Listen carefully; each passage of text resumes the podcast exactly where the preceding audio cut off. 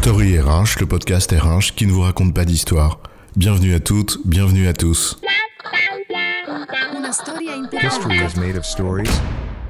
Dans cet épisode, nous allons nous demander ce qui vaut mieux. Faire ce qu'il faut ou ce qui plaît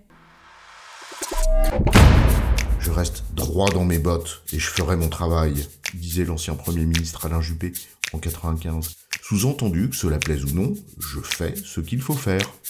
C'est vrai que j'étais pas née, et pourtant, j'ai déjà entendu cette phrase. Oui, elle lui colle à la peau au pauvre Alain. On la ressort à chaque mouvement social contre une réforme des retraites, alors qu'en fait il l'avait prononcée dans un autre contexte, en l'occurrence une interview où il se défendait face à des accusations de favoritisme. Rien ne se crée, rien ne se perd, tout se transforme. Et surtout les mots, les petites phrases où chacun entend ce qu'il veut bien entendre. Néanmoins, le symbole est resté. Rester droit dans ses bottes et faire son taf, au risque de déplaire, ou chercher à obtenir les faveurs de ses interlocuteurs, au risque de tomber dans le clientélisme et la démagogie. Alors, ce qu'il faut, ou ce qui plaît, c'est quoi l'histoire? La réponse est simple. Quand ce qui plaît est avec chance ce qu'il faut, bah ça tombe bien. J'adore mon nouveau ciré jaune et mes bottes. Ça tombe bien, il pleut. Tout va bien. Sauf que dans la vie publique, comme dans la vie professionnelle, et on ne s'intéressera qu'à cette dernière, eh ben c'est évidemment loin d'être toujours le cas, surtout lorsque tes responsabilités t'obligent à faire des choix. Des choix dont on sait qu'ils sont faits de termes aussi impopulaires les uns que les autres. Selon l'expression consacrée, diriger, c'est choisir entre la peste et le choléra. Et quoi que tu fasses, ou que tu ne fasses rien d'ailleurs, il y aura bien au moins une personne pour te le reprocher. On comprend cette image de la déchirure entre deux mots aussi effrayants l'un que l'autre. Une alternative entre le pire et le pire, le choix de Sophie. Mais la vie de l'entreprise, c'est pas toujours une alternative de ce type. Tu veux dire un dilemme cornélien où l'alternative entre deux propositions insatisfaisantes te conduit irrémédiablement à la même issue? En fait, la question est bien là. Faire ce qu'il faut ou faire ce qui plaît? C'est une alternative avec un vrai choix ou un dilemme qui t'impose une seule et unique conclusion? Et si oui, laquelle?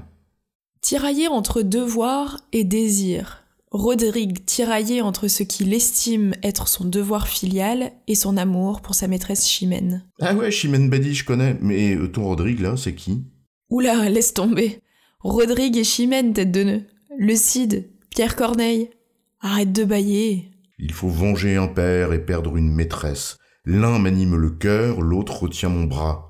Réduit au triste choix ou de trahir ma flamme, ou de vivre en infâme. Le dilemme.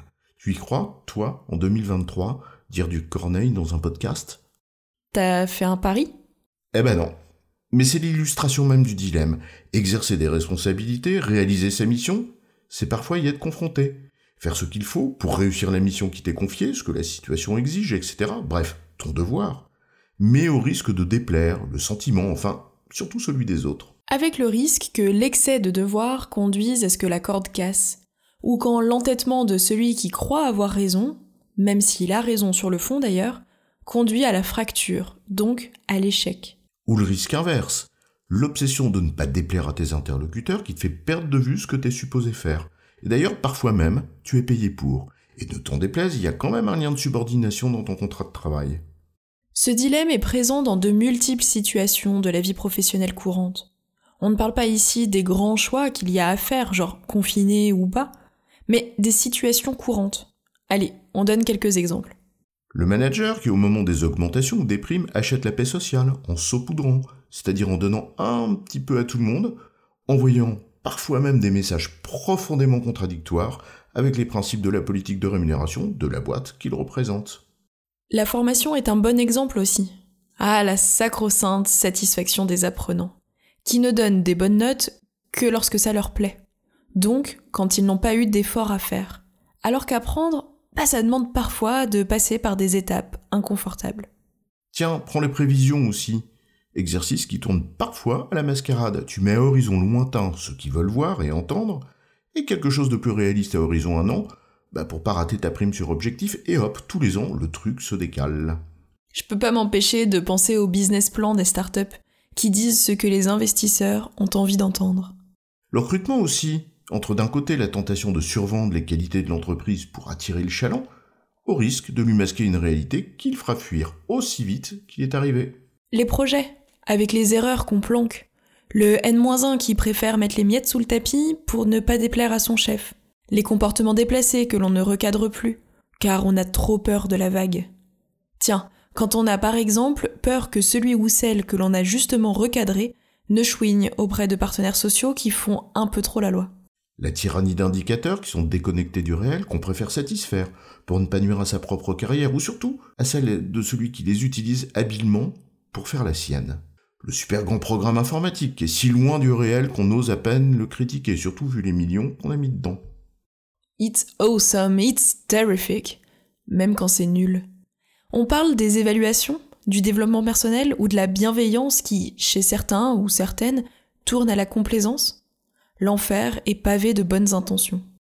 La vie professionnelle est ainsi jalonnée de situations dans lesquelles le problème à résoudre exige de passer par des phases déplaisantes auprès des uns ou des autres.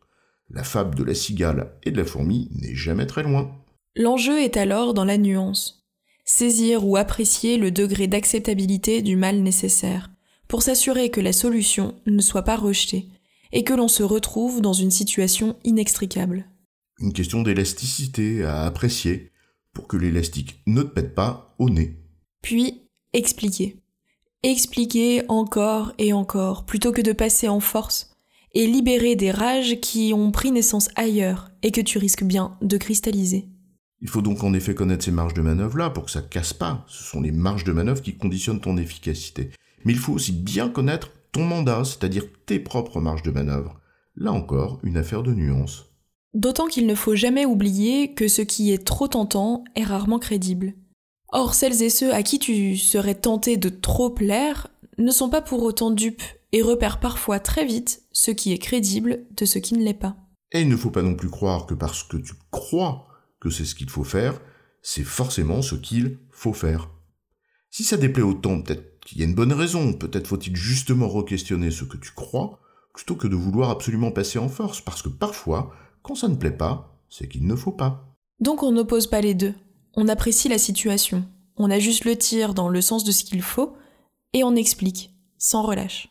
En résumé, entre faire ce qu'il faut au risque de déplaire, ou laisser trop de place à la démagogie, il convient de bien connaître ses propres marges de manœuvre, d'apprécier l'acceptabilité de ce qu'il faut pour que cela ne soit pas irrémédiablement rejeté, et surtout d'expliquer sans relâche.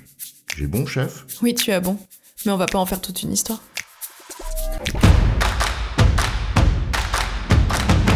Story RH, le podcast RH qui ne vous raconte pas d'histoire. Retrouvez tous les épisodes sur storyrh.fr.